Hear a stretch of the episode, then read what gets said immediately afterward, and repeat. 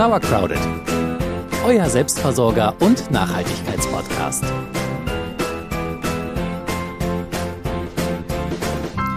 Der Urlaub liegt zum Greifen nah und das Wetter ist fantastisch, die Erntekörbe sind prall gefüllt, es ist so schön, es ist Hochsommer.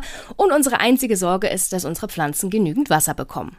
Ja, zumindest hoffen wir, dass das unsere einzige Sorge ist ja. oder auch äh, bleibt. Ja, diejenigen unter euch, die sich mit Selbstversorgung beschäftigen, die haben jetzt natürlich richtig Arbeit in der Küche. Man steht da von morgens bis abends, man muss waschen, schnibbeln, eintüten, einkochen. Es ist Hochsaison für Selbstversorgung.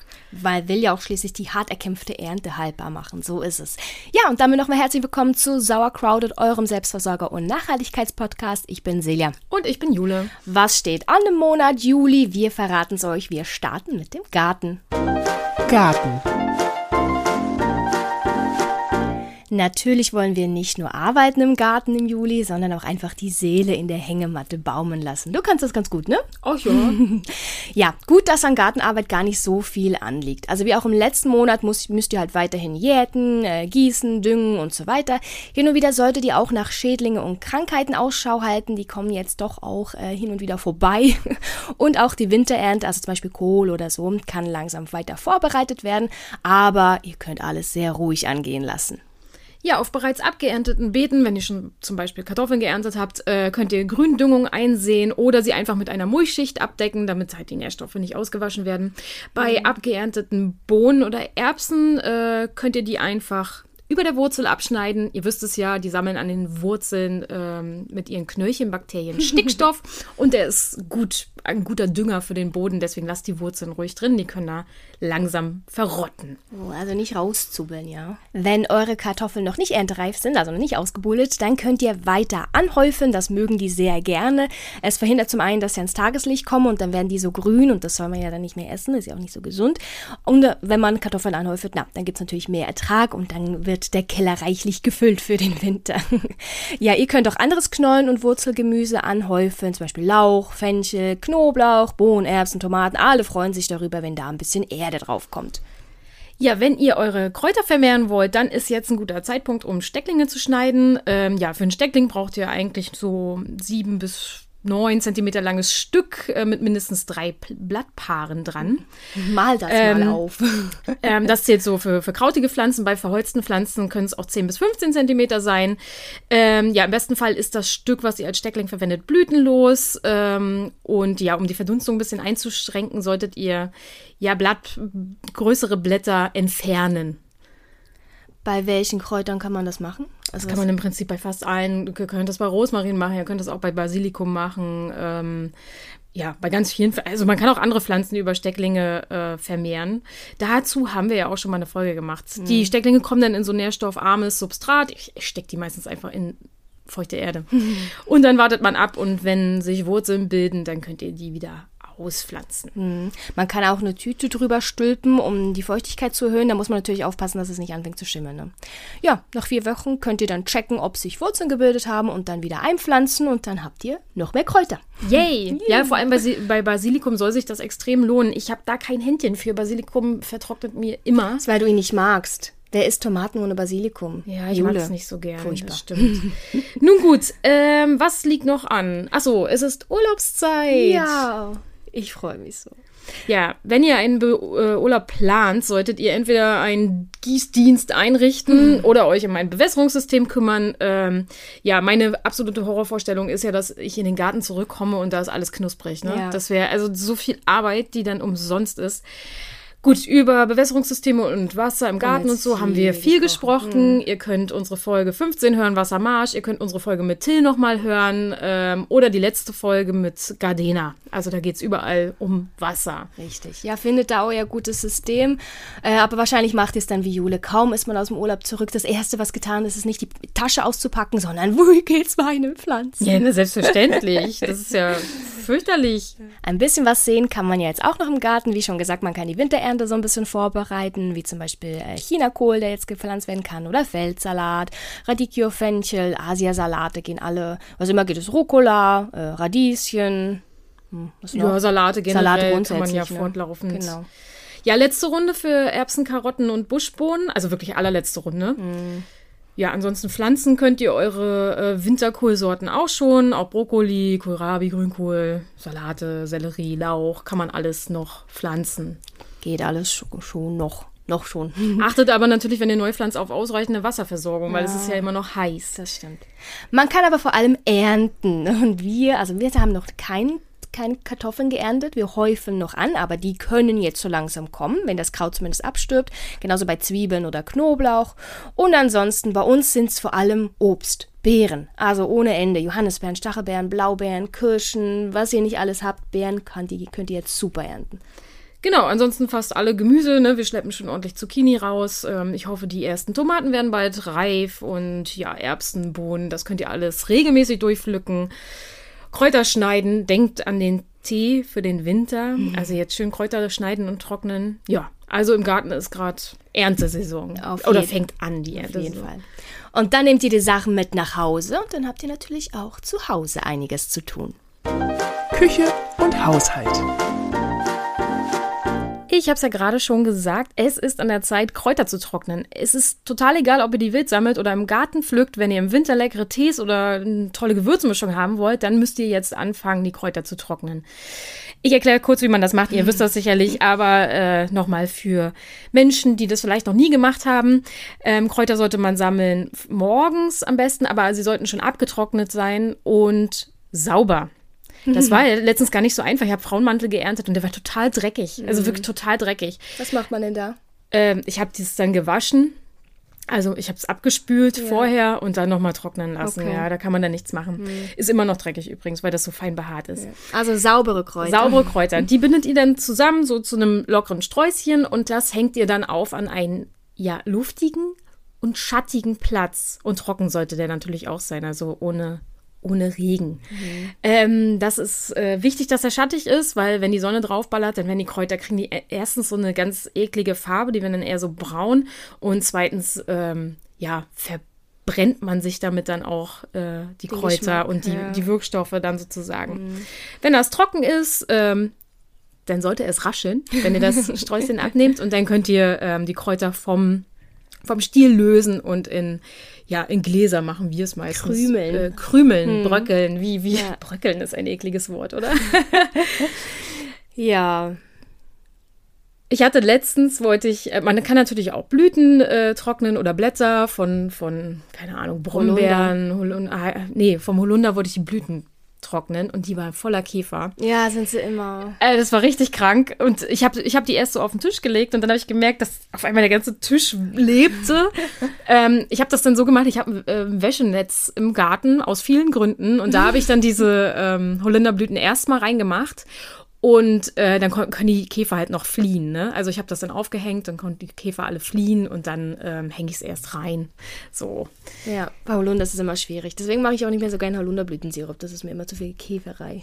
Ja, aber das ist nur mal ein Tipp. Also so ein Wäschenetz, ähm, für, gerade für Blüten, ähm, Korn, Kornblumenblüten haben wir letztens auch so getrocknet, weil die hängst du ja dann nicht kopfüber auf. Ja. Ähm, das funktioniert ganz gut. Wenn ihr kein Wäschenetz habt oder wenn ihr es kreativer haben wollt, dann könnt ihr auch einfach mit einem Holzrahmen und Gasestoff so ein Trockengestell bauen. Da könnt ihr auch kleinere Blüten oder Pflanzenteile drin trocknen. Genau. So ist es. Ähm, du hast ja einen Lieblingstee und du, ich habe dich im Vorfeld gefragt, bist du bereit, deine Rezeptur zu teilen? Ja, es ist Ganz äh, geheim. unglaublich geheim. Ja, mein Lieblingstee ist tatsächlich, also so, ich, wenn man sich mit Heilpflanzen beschäftigt, hat er irgendwie keine große Wirkung, aber äh, die Mischung schmeckt mir hervorragend. Es ist Marok marokkanische Minze, Brennnessel und Melisse zu gleichen Teilen. Also, Geheimtipp von Sarah. Ich lieb's. Aber eigentlich ist es irgendwie widersinnig, weil Minze zum Beispiel ist anregend und Melisse ist eher beruhigend. Also ist ein schizophrener Tee dann. Oh, also du gehst halt nach Geschmack, nicht nach Wirkstoff. So ist es. Obwohl nicht immer, mal so, mal so. Ne? Ähm, wenn ihr nicht unbedingt Tee, sondern vielleicht eher so eine Kräutermischung haben möchtet, dann gibt es für mediterranes Gemüse natürlich so das der ja, klassische, entweder der Provence-Mix oder der Italien-Mix. Aber das sind dann meistens sowas wie Oregano, Thymian, Rosmarin, Basilikum, Meersalz, Knoblauch, Pulver, wenn ihr wollt. Ich mag das Pulver nicht so gern, aber das kann man da natürlich auch mit reinmachen. Ich finde, von Knoblauchpulver hat man unglaublich Ja. lange schlechten Atem. Naja, ich finde, ich finde grundsätzlich sollte man dieses ah, schlechte Atem durch Zwiebeln und Knoblauch. Ich finde, es sind, gesunde Gemüsesorten und sie sind lecker und, und so weiter. Das soll man vielleicht nicht so tabuisieren oder ver, verpönen. Aber Knoblauchpulver ist schon sehr hartnäckig, sagen wir Ja, mal so. das ist ja auch oft in Chips und so, ne? Genau. Gut, wir schweifen ab. Wollen wir weitermachen? Ja, wir kommen zum zweiten, was man im Haushalt jetzt machen kann, nämlich die ganze Ernte, die man hat, einkochen. Ne? Das ist ja ein Riesenkomplex. Ne? Also Zucchini, Paprika, Tomaten, irgendwie gefühlt ist ja alles gleichzeitig reif und man kommt erstens mit dem Essen nicht hinterher und alles einfrieren ist manchmal auch, also ja, Tomaten einfrieren, ich weiß nicht, finde ich nicht so sinnvoll. Also man sollte es natürlich äh, irgendwie konservieren. Und wenn man jetzt so auf die steigenden Lebensmittelpreise guckt, ist es vielleicht tatsächlich eine gute Idee, sich ein paar Vorräte anzuschaffen. Ja. Ja, selbst wenn ihr keinen Garten habt, äh, findet ihr ja im Moment auf äh, Märkten oder selbst im Supermarkt ähm, ja, kiloweise frisches Obst und Gemüse. Da kann man auf dem Wochenmarkt einfach mal fünf Kilo Bohnen kaufen und die dann einkochen. Das, was jetzt noch halbwegs günstig ist von den Sachen, die ja eigentlich schon teuer sind. Ne? Ja, wobei bei Bohnen muss man natürlich aufpassen. Also einkochen Bohnen, das ist, da bin ich auch immer so ein bisschen ähm, vorsichtig. Ja, aber durch den hohen Eiweißgehalt ähm, sollte man die lieber zweimal einkochen. Obwohl ich nicht weiß, ob das auch für grüne Bohnen gilt. Das müsste man nochmal checken. Aber auf jeden Fall, wenn ihr ähm, weiße Bohnen oder dicke Bohnen oder sowas einkochen wollt, dann lieber zweimal. Wir hatten vor, also seit wir eigentlich den Garten haben, haben wir tatsächlich auch immer sehr gute Ernte und es kam immer alles auf einmal und dann haben wir wirklich angefangen einzukochen und dann haben wir uns tatsächlich mal so einen Einkochautomat angeschafft und damit konservieren wir überwiegend so Tomaten in Form von äh, Tomatensauce oder so oder auch das ganze Gemüse in Form von einem Ratatouille, was man dann in so viele verschiedene Sachen im Winter dann machen kann. Richtig lecker. Ja, also aber wenn ihr euch erstmal kein Equipment anschaffen wollt, dann geht natürlich auch mit den Dingen, die ihr sowieso zu Hause habt. Also ein paar alte Gläser, saubere natürlich und der Deckel sollte noch gut sein und ein großer Topf und dann kann man das auch darin einkochen. Eine ausführliche Anleitung haben wir schon mal aufgenommen. Hört euch Folge 17 an oder klickt auf den Blogartikel Den Sommer konservieren. So ist es. Ja, und dann hat man eigentlich schon vieles äh, getan und kann seine Seele noch ein bisschen baumeln lassen oder seiner Kreativität frönen. Und was man da tun kann, verraten wir euch jetzt. Nachhaltig und kreativ. Wie wäre es, wenn ihr auf eurer nächsten Reise mal etwas Gutes tut? Klar, es ist Urlaubszeit und man will sich auch irgendwie vom stressigen Alltag erholen, aber vielleicht geht das ja auch, wenn man einer Schildkröte über die Straße hilft oder Olivenbauern bei der Ernte hilft. Ähm, ihr könnt in vielen Volontierprogrammen ähm, Gutes leisten, allerdings sind die oft auch sehr kostspielig. Ja, das stimmt. Also ich habe das schon mal gemacht, so Volontierprogramme, wo man wirklich auch was dafür bezahlt. Ist natürlich immer schön, aber wie gesagt, äh, das ist meistens dann äh, nicht unbedingt das, was man im Urlaub machen möchte. Und es ist halt, wie gesagt, man muss was dafür zahlen. Es gibt Alternativen, äh, bei denen ihr ähm, Unterkunft und Verpflegung bekommt, äh, wo ihr nichts dafür zahlen müsst, außer natürlich mit eurer Arbeitskraft. Da könnt ihr dann unterstützen bei den jeweiligen Menschen vor Ort. Ich habe das zum Beispiel mal gemacht äh, in meinem Heimatland in Portugal. Da bin ich ein bisschen rumgereist und war dann auch bei einer Familie zu Gast. Die hat mich sehr freundlich aufgenommen und ich habe dann da bei der Ernte geholfen und bei der Gartenarbeit und so weiter und durfte dafür dann da bei ihnen übernachten und äh, habe leckeres Essen bekommen. Das war super, super schön. Also sowas gibt's natürlich auch, habt ihr bestimmt auch schon mal gehört. Also da können wir euch zum Beispiel ähm, Woofen empfehlen, woof.de oder HelpX gibt's auch noch. Da gibt's ganz, ganz viel. Guckt einfach mal. Also wenn ihr ein bisschen Zeit übrig habt oder irgendwie ein Land erkunden wollt und sagt, ihr habt noch eine Woche, in der ihr gerne auch was Gutes tun möchtet, dann äh, wäre das zum Beispiel eine Alternative. Ähm, die Hosts, die bei diesen äh, Seiten sind, die geben meistens eine Mindestzeit an, ähm, ja, die sie gerne hätten, dass ihr da seid. Das kann man natürlich auch verstehen. Manchmal passt das dann nicht immer mit dem Urlaub, da müsst ihr natürlich gucken. Das Ganze ist natürlich eine Alternative zu einem äh, sonstigen äh, All-Inclusive-Urlaub. Aber wer Zeit und Muße hat, der kann ja gerne mal auf diesen Internetseiten nachgucken. Harter Themenwechsel. Unser zweiter Vorschlag für den Bereich kreativ und nachhaltig ist der DIY Sommerspaß. Ja, ihr kennt das vielleicht, wenn ihr Kinder habt oder wie wir Kinder betreut, sucht ihr wahrscheinlich auch immer nach Beschäftigungsmöglichkeiten. Mm, Und so eine zünftige Wasserschlacht ist bei 30 Grad eigentlich ein absoluter Spaß. Ja, aber so diese normale Wasserbomben im Plastik, die kommen halt irgendwie auch nicht mehr in Frage. Ich habe das auch tatsächlich auch schon öfter nicht mehr gesehen. Ist einfach, ja, muss man nicht sagen, nicht gut für die Umwelt. Ne? Ihr könnt aber auch selber welche bauen, die dann sogar wiederverwendbar sind. Schneidet dazu einfach Schwammtücher, natürlich am besten aus Baumwolle oder Zellulose, in Streifen. Dann legt ihr mehrere dieser Streifen aufeinander und bindet die in der Mitte zusammen. Sieht dann so ein bisschen aus wie so ein Stachelball. Mhm. Ja, und dann braucht ihr die eigentlich nur noch nass machen. Dafür nehmt ihr am besten einen Eimer Wasser, schmeißt die da alle rein, baut gleich 5, 6, 7, 12. Ja, mhm. ähm, und dann könnt, kann die Wasserschlacht losgehen. Jip, jip. Ähm, eine interessante Idee sind auch Wasserbomben aus Papier. Es gibt so eine Faltanleitung, die gibt es, äh, wenn ihr eingebt Origami Wasserbombe. Dann könnt ihr das mal ausprobieren. Du hast es ausprobiert, ne? Ja, ich muss sagen, das Falten war etwas schwierig. Ich habe das mit einer Zeitung gemacht. Das war auf ja. jeden Fall nicht empfehlenswert. Es muss dickeres Papier sein. Ähm, aber es hat funktioniert. Also wenn man, ich glaube, wenn man die eine gefaltet hat und das so fünfmal gemacht hat, dann geht das auch ein bisschen zackiger und dann kann man einfach oben bleibt ein kleines Loch, da kannst du Wasser reinfüllen und dann hast du so ein so eine Krass. Papierbombe und die kannst du dann natürlich trotzdem werfen. Zum ähm, Glück hast du nicht nach mir geworfen. Das ist natürlich ein bisschen lustiger, weil man, weil die dann noch zerplatzen. Ne? Das wäre ja bei den anderen nicht der Fall. Aber dann hast du überall äh, Papier rumfleddern. Aber es ist natürlich halt nicht ganz so schlimm. Die kriegt man auch wieder eingesammelt, trocknet dann und äh, ist besser als Plastik. Ne? Definitiv. Also gebt einfach mal ein Origami-Wasserbombe und äh, tobt euch mal aus beim Falten. Ähm, Wasserpistolen kann man auch selber machen aus alten PET-Flaschen. Ähm, ja, aber eigentlich tut es auch eine Blumenspritze, ne? Hi, unsere Nachbarskinder haben voll Freude mit diesem ja. einfachen Blumenspritzgerät. Das spritzt relativ weit. Ähm, mhm. Spaß forever. Man muss nicht unbedingt irgendwie ein Plastikzeug aus China oder sonst wo kaufen, sondern kann eigentlich das nehmen, was man da hat. Ja. Und dein äh, Top-Sommerspiel? Oh ja, am liebsten, also ich mache ja viele Ferienlager und so. Wir spielen, machen dann natürlich so eine Wasserolympiade und eins meiner Lieblingsspiele ist, äh, ihr braucht einen Eimer, Wasser, Messbecher und Schwämme und mindestens zwei Kinder. Und dann ist so jede, also die, kind, die Wassereimer werden weit voneinander entfernt aufgestellt. Das müsst ihr selber entscheiden, wie weit eure Kinder laufen können. Einer ist voll, einer ist leer. Der volle steht bei dem Kind oder bei den beiden Kindern, die dann so in der Reihe stehen und die müssen dann mit Hilfe eines Schwammes Wasser aus dem vollen Eimer in den leeren transportieren, auf Zeit, sagt ihr zwei Minuten. Und am Ende wird halt gemessen, wer es geschafft hat, mit dem Schwamm am meisten Wasser in den anderen Eimer zu transportieren. Mega lustig, kann man super als Staffelspiel spielen ja. auch. Also immer, immer Spaß dabei. Genau. Wir hatten gerade Sportfest auch und das hat unseren Kindern in der Schule auch sehr viel Spaß gemacht.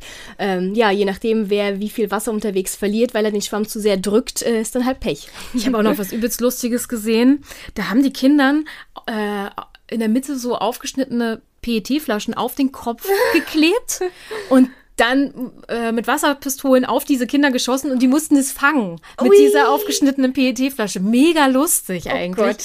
Gedacht, das kann Voll man vielleicht Gesicht. auch mit einem Eimer in der Hand machen einfach. Weißt Ach so, so kleine, Kopf, ja. kleine Eimer und die müssen dann ähm, das aus der Wasserpistole fangen. Äh, super dann, Spaß. Ups, ich habe leider den Eimer nicht getroffen, aber du bist jetzt klitschnass. Ich habe im Internet eine Seite gefunden, da waren unglaublich viele Spiele, die habe ich euch verlinkt auf dem Blog. Ähm, da könnt ihr mal vorbeigucken, wenn euch nichts mehr einfällt, um, um die Kinder zu bespaßen. Ich glaube, euch fällt da schon was ein und sonst hoffen wir, dass ihr da jetzt ein bisschen Input bekommen habt. Ja, so, das ist der Monat Juli. Ein bisschen was ist zu tun, aber es ist vor allem, es sind vor allem sehr schöne Sachen, die man tun kann. Ja, wir wünschen euch eine fantastische Urlaubszeit. Auf jeden äh, Fall. Wir machen das jetzt auch erstmal, äh, aber im August gibt es eine Folge. Genau, im, also im Juli gibt es jetzt keine weitere Folge mehr, da sind wir unterwegs. Aber im August gibt es dann wieder die Augustfolge, da gibt es ja schließlich auch ein paar Sachen zu tun und dann äh, hören wir uns ab da wieder regelmäßig. Wir wünschen euch wunderschöne Urlaubszeit, schöne Sommertage, lasst es euch und euren Liebsten gut gehen. Wir hören uns im August. Bis dahin. Tschüss. Tschüss.